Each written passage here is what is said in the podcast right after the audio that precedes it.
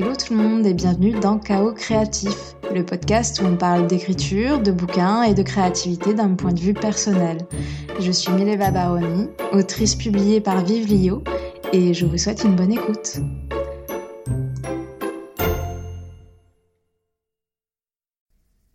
Bienvenue pour ce nouvel épisode. On va parler du mythe de l'inspiration. Parce que bah, dans le monde de l'art, dans le monde de l'écriture, on en parle souvent et finalement, bah, entre ce que j'entends, ce que je ressens, la façon dont ça se représente chez moi, l'inspiration, euh, je suis pas tout à fait d'accord avec ce que j'ai pu entendre, ou en tout cas ce qu'on a l'habitude de penser, notamment par le mythe de l'inspiration. Et donc du coup, ça a motivé euh, euh, ce nouvel épisode. Bien évidemment, tout le monde est unique et personne ne le voit probablement de la même façon, mais euh, bah, je vais faire avec ce que je connais.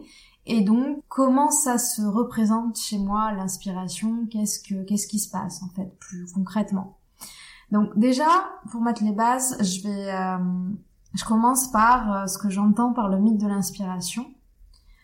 Par exemple, on m'a déjà dit est-ce que tu travailles que quand tu es inspiré? Ça doit pas être facile de trouver l'inspiration.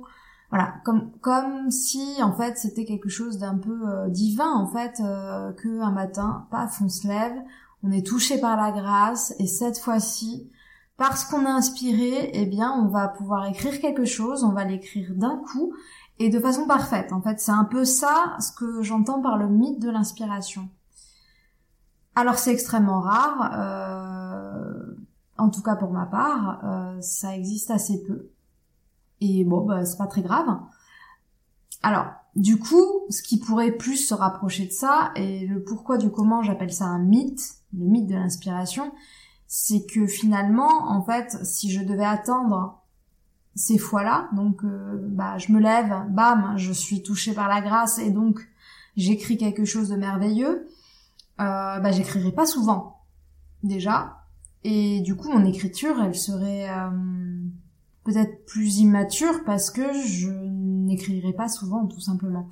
Et en plus de ça, bah, je me suis rendu compte que euh, ce qui est plus proche de la, de la réalité quand on travaille sur un roman, c'est le travail, en fait, l'habitude. C'est ça qui fait que un roman avance, c'est pas une inspiration. Alors, plus on crée l'habitude de d'écrire régulièrement, plus c'est facile d'écrire et euh, moins ça sera compliqué de se mettre à travailler. Après, je vous cache pas que, bah, comme pour tout, il y a des jours qui sont plus faciles que d'autres, tout simplement. Mais le fait d'avoir appris à écrire de façon très régulière, ça aide de façon claire et nette à euh, ne pas se poser de questions et à avancer plus rapidement, non pas dans le sens où, oui, par voie de conséquence, plus on travaille, plus on avance rapidement, mais aussi parce qu'en fait, on a tout simplement créé l'habitude, il y a moins de résistance à aller travailler. Et c'est cette résistance-là qui peut freiner un travail. Donc là, quand on se pose pas de questions à se dire je me lève, je travaille, euh, ça nous fait gagner un temps fou. Et c'est que comme ça euh, qu'on arrive à un roman, à part si on met plus de 15 ans à l'écrire, évidemment. Après, dans les faits, je dirais que le mythe de l'inspiration n'existe pas, mais je l'inspiration existe quand même un petit peu. Et je pense qu'en fait, il suffit, enfin, il suffit. J'ai une vision de l'inspiration et du travail, et en fait, j'aimerais mixer un peu euh, ces deux trucs pour arriver, en tout cas, à toucher une réalité qui me parle beaucoup plus. Quand on travaille sur un roman, euh, que ce soit dans son travail préparatoire, dans le premier jet, les réécritures. J'estime, en tout cas chez moi, et je pense que c'est très commun, très partagé, qu'il y a une sorte de mode, de mode activé, de mode inspiration activée. Alors qu'est-ce que ça veut dire? Ça veut dire que quand on travaille euh, à y réfléchir, à créer ce roman-là, ou quand on est vraiment dans la phase de fabrication du roman, on a un mode d'inspiration activé. On est dans euh, dans une façon d'être qui fait que tout ce qu'on voit, tout ce qu'on entend est passé par le grille, la grille de l'inspiration. En fait, l'inspiration, elle vient de plein de sources différentes. Ça peut être tout simplement pendant qu'on se balade. Euh, du coup, on est loin de son ordi et euh, bah, le cerveau est un peu plus relax et donc plus capable de donner des idées euh, sur quelque chose sur lequel on bloque, par exemple. Ça peut être un film qui nous donne une solution, alors même pas en plagiant, tout simplement ça déclenche une pensée qui va déclencher une solution pour notre roman et qui n'est pas forcément directement en lien avec le film, ou en tout cas c'est pas l'histoire du film. Ça peut être aussi ténu que ça, une inspiration. Ça peut être dans un bruit, une conversation, une impression, un souvenir. Il y a, il y a une diversité d'éléments qui apportent l'inspiration quand on est sur un, quand on est sur un roman. Et c'est pour ça que je parle de mode activé.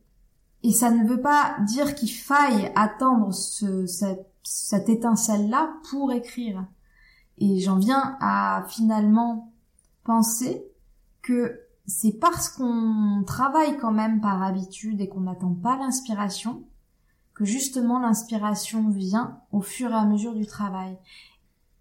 Et ces éléments-là d'inspiration, sont si aboutis parce qu'ils collent à l'histoire, mais cette histoire-là, elle est, alors en tout cas pour mon cas, très souvent différente de celle à laquelle on a pensé, de celle qu'on a planifiée et de celle qu'on a commencé à écrire. C'est encore le cas, donc là je, je, suis sur un nouveau roman, toujours dans le premier jet. Premier jet que j'ai recommencé en plein milieu du Dano, mais euh, ça je, vous en ferai un petit épisode. Et tout ça pour dire que euh, en fait c'est parce que j'ai commencé entamer euh, une phase d'écriture liée à de l'aspiration que j'ai pu arriver à une réflexion qui m'a mené à un changement et que ce changement est bien plus qualitatif que euh, si j'avais simplement inventé, imaginé, imaginé cette histoire-là dans ma tête, je serais pas allée au bout d'un raisonnement j'aurais pas trouvé un nouveau raisonnement, j'aurais pas trouvé une nouvelle raison de changer parce que je me serais cantonnée à l'idée que j'en avais. Et c'est l'écriture qui débloque des idées qui sont encore différentes et qui améliore grandement le, roman, euh, que ce soit sur euh, des éléments d'intrigue ou même de connaissance de personnages.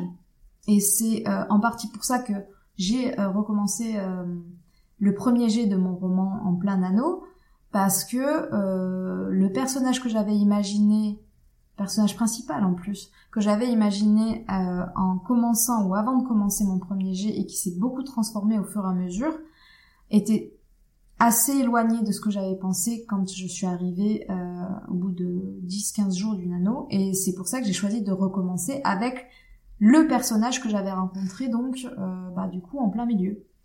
Et que je trouvais euh, bah, plus qualitatif ou en tout cas qui me convenait mieux dans l'histoire et qui du coup n'avait pas donc les bonnes réactions, les bonnes actions euh, dans toutes les dans tous les premiers chapitres que j'avais déjà écrits parce que on avait une on a une grosse évolution du personnage au fur et à mesure du temps que j'ai donc fini par rencontrer et du coup bah je recommence tout. Ben écoutez, c'était un, un, petit épisode sympathique, euh, tranquille. Et euh, voilà, pour débunker un peu le mythe de l'inspiration, euh, la grâce divine, euh, qui pour moi existe très peu, voire presque pas. En tout cas, pas chez moi. Ça, je fonctionne pas comme ça. Ça, m'aurait bien plu, hein, mais bah, c'est pas mon cas. Écoutez, j'ai été ravie de faire ce petit épisode sur l'inspiration et euh, bah écoutez, je vous dis à bientôt. Je vous souhaite une bonne matinée, une bonne après-midi ou une bonne soirée suivant le moment où vous écoutez ce podcast et je vous dis à bientôt. Merci pour votre écoute. Si le podcast vous plaît, n'hésitez pas à me le faire savoir en mettant 5 étoiles sur Spotify ou Apple Podcast et en vous abonnant pour ne rien rater.